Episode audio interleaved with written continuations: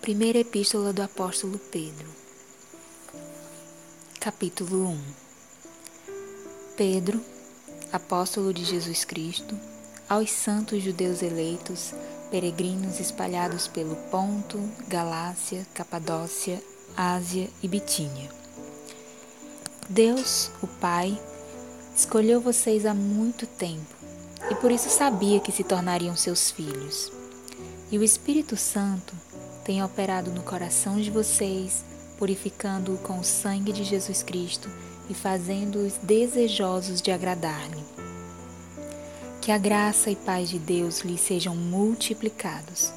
Toda a honra seja a Deus e Pai de nosso Senhor Jesus Cristo, porque é a sua misericórdia ilimitada que nos deu o privilégio de nascer de novo, de maneira que agora nós já somos membros da própria família de Deus. E agora vivemos na esperança da vida eterna, porque Cristo Jesus levantou-se novamente dentre os mortos. E Deus reservou para os seus filhos a herança inestimável da vida eterna. Essa herança está guardada no céu para vocês, pura e imaculada, sem perigo de sofrer alteração ou de estragar-se. E Deus, em seu grandioso poder, garantirá que vocês cheguem até lá em segurança para recebê-la por meio da fé. Essa herança lhes pertencerá naquele último dia, prestes a ser revelado. Portanto, alegrem-se verdadeiramente. Há uma felicidade maravilhosa no futuro, embora sejam entristecidos durante algum tempo aqui na terra por todo tipo de provações. Essas provações apenas põem à prova a fé que vocês têm, para verificar se ela é forte e pura ou não. Ela está sendo experimentada como o fogo prova o ouro e o purifica. E a fé que vocês têm é muito mais preciosa para Deus do que o simples ouro. Portanto, se essa fé permanecer firme, isso redundará em muito louvor, glória e honra no dia em que Jesus Cristo for revelado. Vocês o amam, embora nunca o tenham visto. Ainda que não o vejam, creem nele. E até mesmo agora, vocês estão felizes com aquela alegria indizível que vem do próprio céu. E a recompensa final que vocês terão por crerem nele será a salvação das suas almas. Essa salvação foi algo que os profetas não compreenderam inteiramente. Embora eles tenham escrito sobre ela, tinham muitas indagações a respeito do que tudo isso poderia significar. Queriam saber a respeito de que o Espírito de Cristo estava falando no seu íntimo, pois ele lhes mandava escrever os fatos que de lá para cá têm acontecido com Cristo, seu sofrimento e sua grande glória depois disso. E eles queriam saber quando e a quem tudo isso iria acontecer. Foi-lhes dito que essas coisas não aconteceriam no tempo deles, e sim muitos anos mais tarde, no tempo de vocês. E agora, por fim, esse evangelho foi claramente anunciado a todos nós. Ele foi pregado a nós no poder do mesmo Espírito Santo enviado do céu que falou a eles. E tudo isso é tão notável e tão maravilhoso que até os anjos do céu dariam tudo para saber mais a respeito. Portanto, agora estejam prontos para agir, estejam alertas e coloquem toda a sua esperança na graça de Deus que será dada a vocês quando Jesus Cristo voltar. Obedeçam a Deus, porque vocês são filhos dele. Não voltem atrás aos seus velhos caminhos, à prática do mal, porque naquele tempo não conheciam nada melhor, mas agora Sejam santos em tudo quanto fizerem, tal como é santo o Senhor que os convidou para serem seus filhos. O próprio Senhor disse: Sejam santos, pois eu sou santo. E lembrem-se de que seu Pai Celestial, a quem vocês oram, não julga de maneira parcial. Ele julgará vocês com perfeita justiça por tudo quanto fizerem. Portanto, procedam com temor a Ele durante o restante da jornada de vocês. Deus pagou um resgate para livrar vocês do caminho que seus antepassados tentaram seguir para chegar ao céu. E o resgate que ele pagou não foi simples ouro ou prata, como vocês sabem muito bem, mas o precioso sangue de Cristo, como de um cordeiro sem defeito e sem mancha. Deus o escolheu para esse propósito muito antes da criação do mundo, mas ele manifestou isso publicamente nestes últimos dias como uma bênção para vocês. Por causa disso, vocês podem pôr sua confiança em Deus, que levantou a Cristo dentre os mortos e lhe deu grande glória. Agora, a fé e a esperança de vocês podem descansar somente em Deus. Agora, vocês podem ter amor verdadeiro por todos, porque as almas de vocês foram purificadas. Portanto, procurem amar, na verdade, uns aos outros ardentemente, de todo o coração, porque vocês foram regenerados, não por meio de uma semente que perece, mas por meio da palavra de Deus, viva e permanente. Como dizem as Escrituras, toda a humanidade é como a erva, e toda a sua grandeza é como a flor da erva. A erva murcha e a flor cai, mas a palavra do Senhor permanecerá para sempre. E a sua mensagem é o evangelho que foi anunciado a vocês. Capítulo 2 Portanto, libertem-se dos seus sentimentos de maldade e de todo engano. Acabem com a falta de sinceridade e o ciúme e parem de falar dos outros por trás. Sejam como bebês, desejando puro leite espiritual, para que bebendo dele vocês cresçam e sejam salvos. Vocês já experimentaram que o Senhor é bom. Cheguem-se a Cristo, que é a pedra viva. Embora os homens o tenham rejeitado, ele é muito precioso para Deus que o escolheu acima de todos os outros. E agora vocês também se tornaram pedras vivas para Deus utilizar na edificação da sua casa espiritual. Vocês são seus sacerdotes santos, por isso ofereçam sacrifícios espirituais agradáveis a Deus por meio de Jesus Cristo. As Escrituras declaram: Eis que eu estou colocando em Sião uma pedra principal do alicerce. Ela é preciosa e foi cuidadosamente escolhida, e eu nunca decepcionarei aqueles que confiam nela. Sim, essa pedra é muito preciosa para vocês, os que creem. E para aqueles que o rejeitam, a pedra que foi rejeitada pelos construtores tornou-se a pedra de esquina, a parte mais honrosa e mais importante do edifício. E as Escrituras dizem também: esta é a pedra na qual as pessoas tropeçarão, e a rocha que as fará cair. Os que não creem tropeçarão, porque não atenderão à palavra de Deus, nem lhe obedecerão, pois para isso foram destinados. Mas vocês não são assim, pois foram escolhidos pelo próprio Deus. Vocês são sacerdotes do Rei, são santos e puros um povo que pertence ao próprio Deus. Tudo isso para que vocês possam anunciar como Deus os chamou da escuridão para sua maravilhosa luz. Antes, vocês não chegavam a ser povo, agora são o povo de Deus. Antes, vocês sabiam muito pouco da misericórdia de Deus. Agora, a própria vida de vocês foi mudada por ela. Queridos irmãos, vocês são apenas estrangeiros e peregrinos aqui na terra. Por isso, eu lhes suplico que se afastem dos prazeres carnais deste mundo, pois eles lutam contra suas próprias almas. Tomem cuidado com o modo como vocês se comportam entre seus semelhantes não salvos, porque assim, mesmo que eles acusem e falem mal de vocês, acabaram louvando a Deus pelas boas obras de vocês no dia da sua vinda.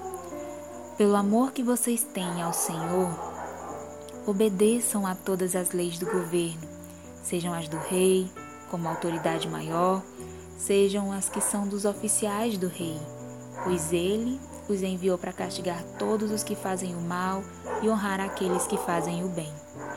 É da vontade de Deus que a vida correta de vocês faça com que se calem aqueles que incessantemente condenam o Evangelho sem saberem o que ele pode fazer por eles, pois nunca experimentaram o seu poder. Vocês estão livres da lei, porém, isso não quer dizer que estão livres para fazer o mal. Vivam como aqueles que são livres para fazer somente a vontade de Deus em todas as ocasiões. Mostrem respeito para com todos. Amem os irmãos em toda parte. Temam a Deus e respeitem o governo. Escravos, vocês devem respeitar seus senhores e fazer tudo o que eles mandarem, não apenas se eles forem bondosos e justos, mas até mesmo se forem rudes e injustos. Louvem ao Senhor se vocês forem injustiçados por terem feito o que é direito. Naturalmente, vocês não têm nenhum mérito em se conformar se forem espancados por terem feito mal. Mas se fizerem o bem e suportarem os açoites, Deus se agradará muito de vocês. Para isso vocês foram chamados pois Cristo, que sofreu por vocês, é o seu exemplo. Sigam os seus passos. Ele nunca pecou e nenhum engano foi encontrado em sua boca. Nunca retrucou quando foi insultado. Quando sofreu, não fez ameaças. Deixou seu caso nas mãos de Deus, que sempre julga com justiça. Ele carregou pessoalmente o fardo dos nossos pecados em seu próprio corpo quando morreu na cruz, a fim de que morrêssemos para o pecado e vivêssemos daqui em diante uma vida santa, pois os seus ferimentos curam os nossos. Tal como ovelhas, vocês vaguearam longe de Deus, mas agora voltaram para o seu pastor, o guardião das suas almas.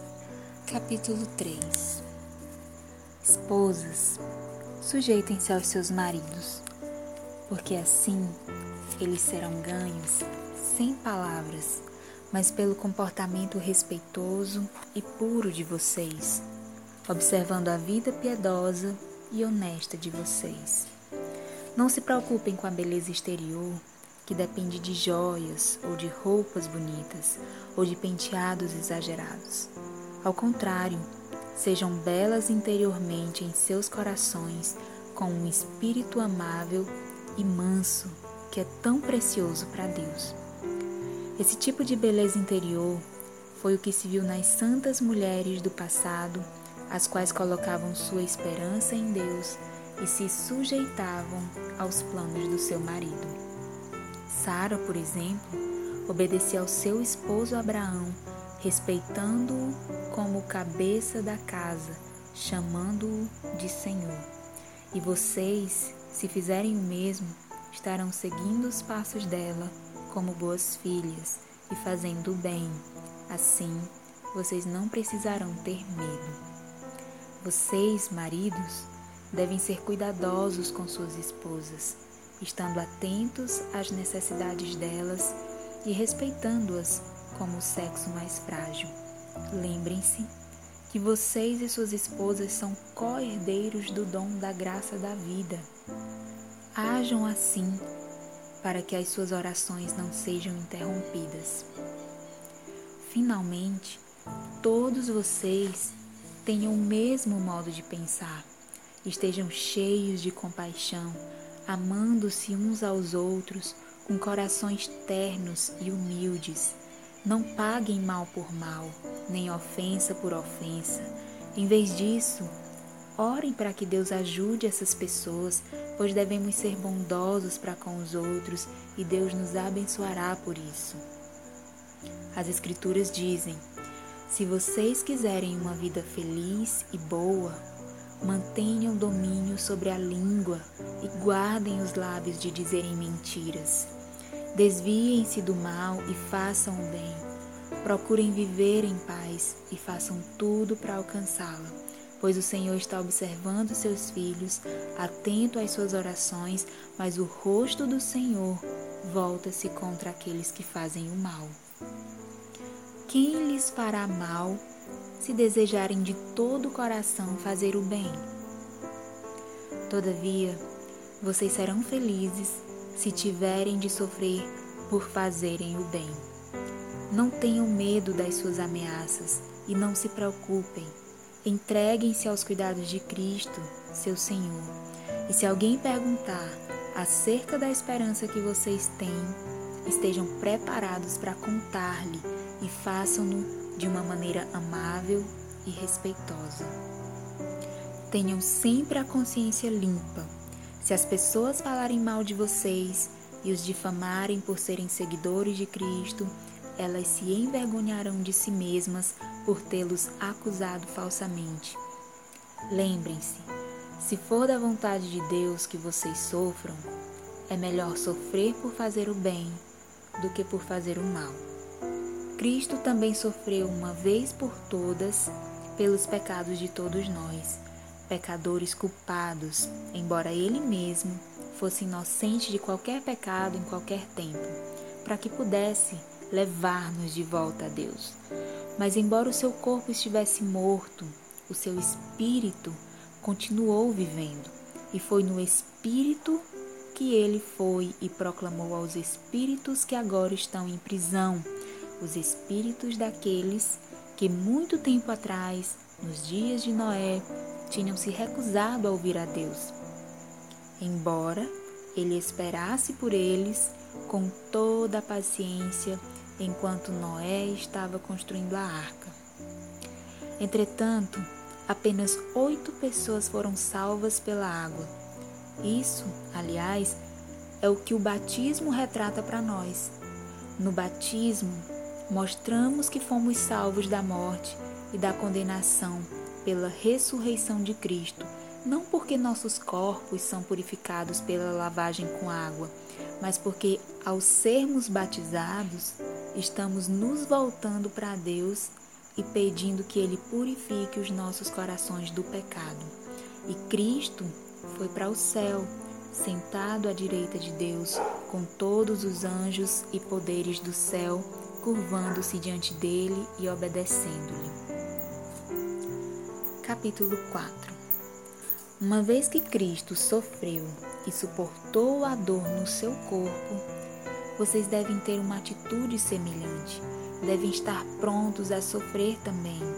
Lembrem-se, o sofrimento físico enfraquece a força do pecado e vocês não estarão gastando o resto de sua vida andando atrás de desejos humanos, mas estarão desejosos de fazer a vontade de Deus.